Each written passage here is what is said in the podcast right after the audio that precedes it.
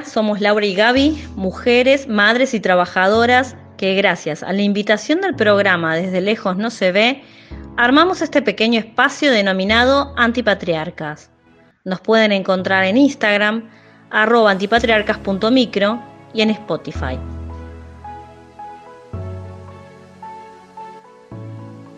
La educación sexual integral es un derecho de chicos, chicas y chiques de todas las escuelas del país, en sus tres niveles, inicial, primaria y secundaria, ya sean privadas, estatales, religiosas, laicas.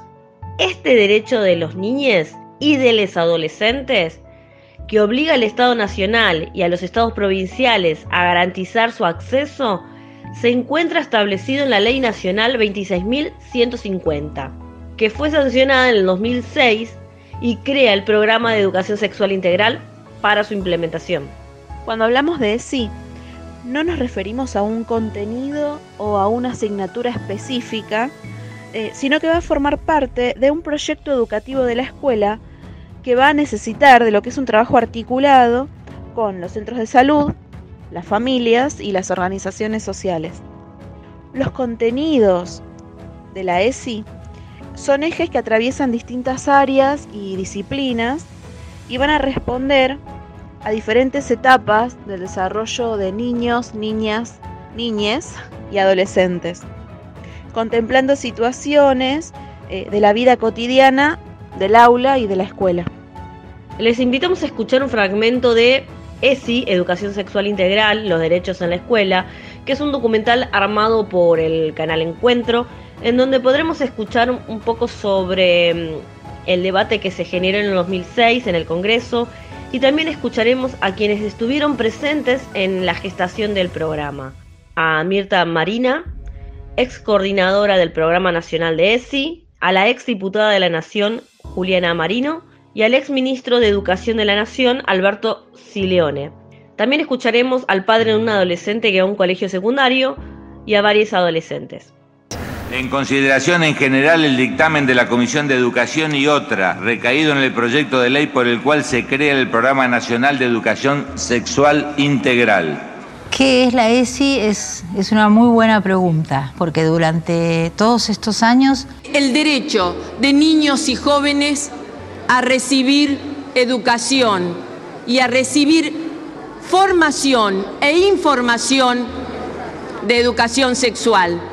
Podemos decir que es una experiencia de enseñanza-aprendizaje que pone el énfasis en la transmisión de contenidos, la generación de actitudes, la promoción de valores relacionados con la sexualidad que permitan vivir placenteramente la sexualidad. Yo creo que las iniciativas anteriores se frustraban, primero porque no había la suficiente, a lo mejor, aceptación social, no estaba acostumbrada la sociedad a, tomar estos temas en forma pública, y entonces los factores de poder, la Iglesia Católica en primer lugar, podía operar eh, muy fácilmente sobre este, los representantes de los cuerpos colegiados. El Estado debe garantizar que A, B y C, los niños que están en ese aula, reciban todos la misma información. Esa información no es una información discrecional, es una información científica, es una información que tiene validez internacional. Los objetivos del Programa Nacional de la ESI son varios. Por un lado, tenemos el incorporar la educación sexual integral dentro de lo que son las propuestas educativas orientadas a la formación equilibrada, armónica y permanente de las personas.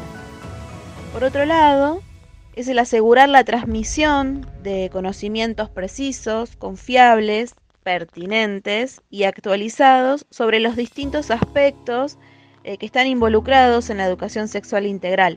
Otro objetivo va a ser promover eh, actitudes responsables ante la sexualidad, también prevenir los problemas relacionados con la salud en general y la salud sexual y reproductiva en particular.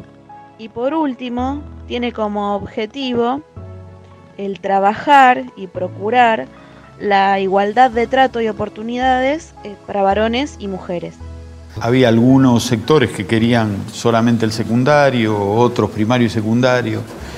Algunos decían, ¿para qué no es necesario empezar en el nivel inicial? El nivel inicial es importante, ¿por qué motivo? Porque allí se van este, formando los estereotipos. Por eso le planteamos el tema género, por eso planteamos igualdad de oportunidades entre varones y mujeres. De construcción de los estereotipos de género. Tiene un nombre un poco complicado, pero simplemente tiene que ver con poder pensar que niños y niñas pueden jugar a las mismas cosas, pueden desarrollar los mismos roles, para ir ya formando unas personas que no vivan en un mundo compartimentado, esto para mujeres, esto para varones y totalmente dividido. Otro contenido clásico del nivel es los comportamientos de autoprotección, el cuidado y el reconocimiento de sus partes íntimas, así es como se las llama con, con esa población tan pequeña, y que tiene que ver con que estas partes no deben ser ni mostradas ni tocadas por otras personas. En el nivel primario ya, bueno, aparecen eh, otros contenidos. Uno que es muy lindo, muy interesante para trabajar en la escuela primaria es la deconstrucción de estereotipos de belleza.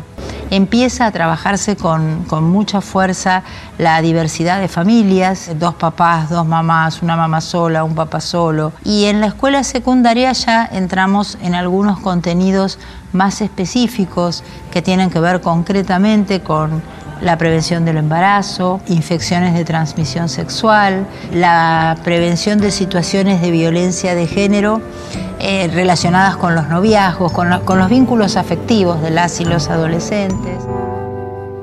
Hay secretos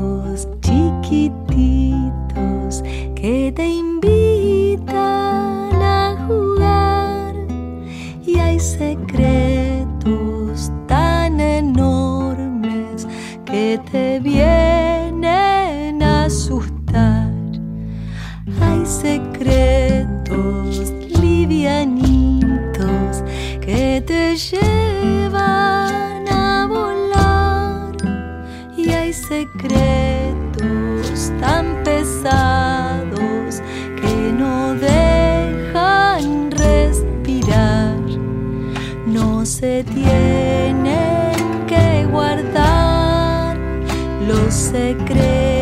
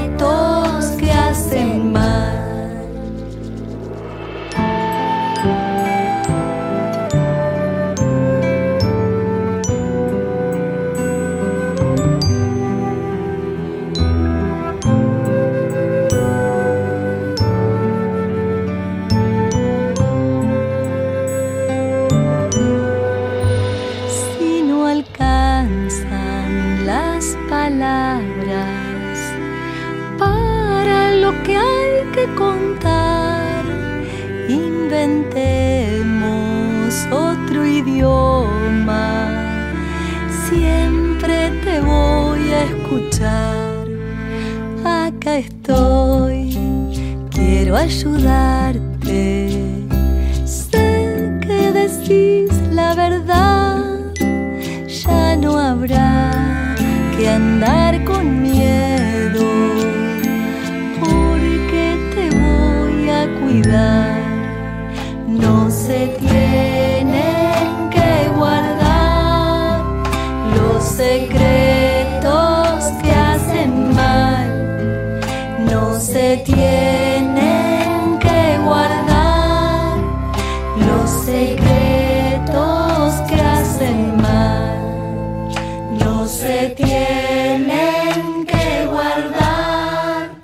los secretos que hacen mal.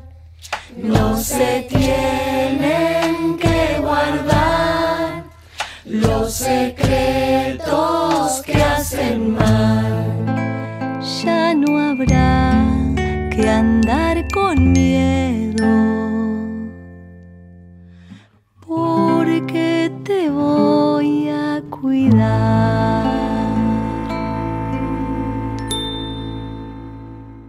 Acabamos de escuchar Hay secretos de canticuénticos. Me encanta, Gaby.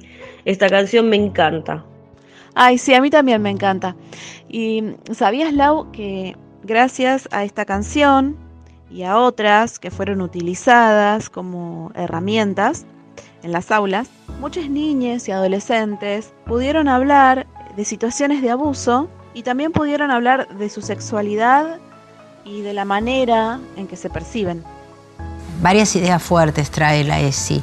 Una, que la sexualidad es una construcción. Entonces, si es una construcción, cae aquello de que es algo que viene con lo biológico al nacer. Y acá estoy pensando en la diversidad, la posibilidad de una orientación sexual distinta o de una identidad de género. Porque hay mucho miedo, ¿no? Aquel hashtag este, conocido con mis hijos no te metas, ¿no? Como si la ley de educación sexual se metiera con la moral de tus hijos, con la orientación sexual de tus hijos y no fuera un derecho. Soy David, tengo 18 años, soy estudiante del Nicolás Avellaneda, me autopercibo una persona no binaria y me di cuenta de esto a los 17 años.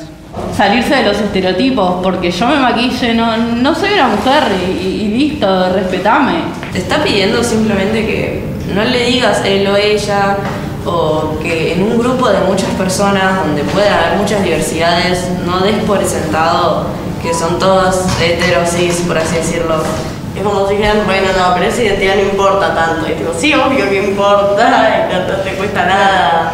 Para vos que no es la tuya, no importa. Claro, claro. La educación sexual integral a mí me ayudó para saber, bueno, me gustan las chicas y eso está bien. Está, bien no, no sentirme cómoda con lo que me asignaron cuando nací, no sentirme heterosexual y poder ejercerlo libremente en el colegio, en mi casa eh, y saber que no era un problema. Hay gente que se burla de cuando dicen todo es, hay, hay gente que se ríe. Es un cambio para ayudar a la gente a sentirse más incluida dentro de, de la vida misma y aparte, decir que la RAE no te lo acepta, cuando la RAE acepta palabras como murciélago o septiembre, y es como, y no, es un agregar, cambiar una letra y ya está, pero no, está mal hecho. Es imposible, Gasby, no hablar de la prohibición del lenguaje inclusive en las escuelas de Cava y de cómo Soledad Acuña, ministra de Educación de la ciudad, amenazó con sancionar a los docentes que lo utilizan. Y acá voy a mencionar a Paulo Freire. Nadie es si prohíbe que otros sean.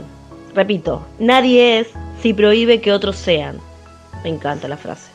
Es más que evidente que el problema no fueron ni la E, ni la X, ni la arroba, sino lo que había detrás de todo eso. El lenguaje inclusivo fue una de las transformaciones sociales de las que la escuela no resultó ajena, porque permitió que miles de pibes se sintieran por primera vez reconocidos. ¿Por qué pasó esto? Porque posibilitó que la conflictividad irrumpa para tensionar nuestra forma binaria de ver el mundo. Claro, el lenguaje inclusivo que irrita tanto a algunas personas es el que le permite a las nuevas generaciones formar parte y no sentirse excluidas. Es el poder nombrarse y definirse como realmente se sienten.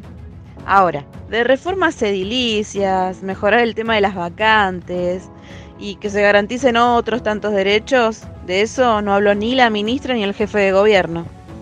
Otra cosa que vengo escuchando es el beso entre dos mujeres en la película Buzz Lightyear. No vi todavía la película, espero verla pronto, pero sí vi la escena. Es corta, cortísima, como al pasar. Pero cuánto quilombo que se armó. Totalmente. Pero a ver, no se cuestionan los besos heterosexuales en las películas infantiles. En otras películas siempre vemos como la figura materna es la que fallece, o si no entran discusiones con adolescentes, cuestionamos el rol de esa madre. O en otras películas, por ejemplo Marvel, ¿cómo se visten esos superhéroes? Y la violencia ahí, bueno, al orden del día. Bella durmiente. ¿Cuestionamos ese beso sin consentimiento? Además, las niñas no cuestionan ese beso entre las mujeres en la película. Ellos van a ver a vos, a vos la guía. Y es ahí donde retomamos el tema de la ESI. Qué importante es que su implementación en las escuelas sean involucrando a las familias, a la comunidad en general. Porque es evidente que la transformación debe ser en conjunto. Y así cerramos este ciclo de diversidad. Pero no sin antes mencionar que estamos en el mes del orgullo LGBTQ. que tiene su origen un 28 de junio de 1969 en Nueva York, cuando gays, lesbianas, bisexuales y trans enfrentaron una racia policial y así surgió la revuelta del bar Stonewall. El levantamiento se convirtió en un catalizador para un movimiento emergente que luchaba por los derechos de las diversidades. Es un mes en donde las comunidades LGBT del mundo se unen y celebran la libertad de ser ellas mismas.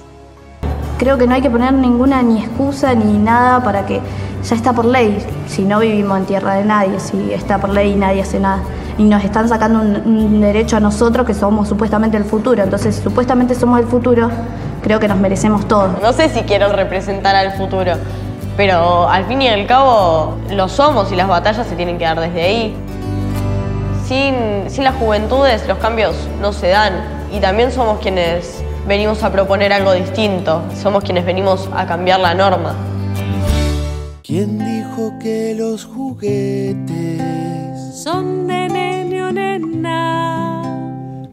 vamos a vivir juntos, Juntes hay que jugar.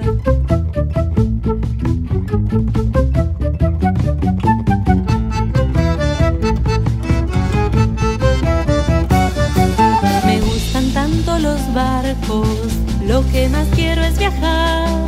Si voy a ser capitana, no preciso ese disfraz de princesita rosada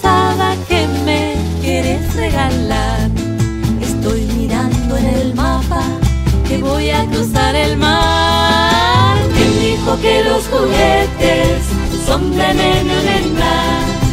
Si vamos a vivir juntos, juntos hay que jugar.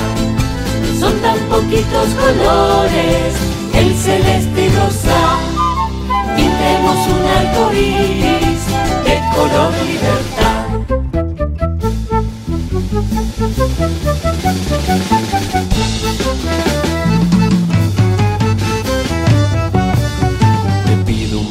Chiquito para aprender a cuidar. Porque cuando sea grande quiero ser un buen papá. No necesito pistolas ni casco de militar. Porque jugar a la guerra si yo prefiero abrazar. ¿Quién dijo que los juguetes son de nena? Si vamos a vivir juntos, hay que jugar. Son tan poquitos colores, el celeste y rosa. Pintemos un arco iris de color libertad.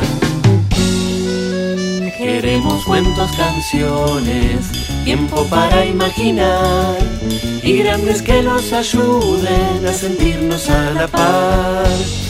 Nenas y nenas felices jugando de igual a igual. Es mucho lo que está en juego, no nos quieran separar. ¿Quién dijo que los juguetes son de nene o nena? Si vamos a vivir juntos, juntos hay que jugar. Son tan poquitos colores, el celeste y rosa. Pintemos un arco iris de color libertad. ¿Quién dijo que los juguetes leño del nada. Si vamos a vivir juntos, juntos hay que jugar. Si vamos a vivir juntos, juntos hay que jugar. Juntos hay que jugar. Juntos hay que jugar.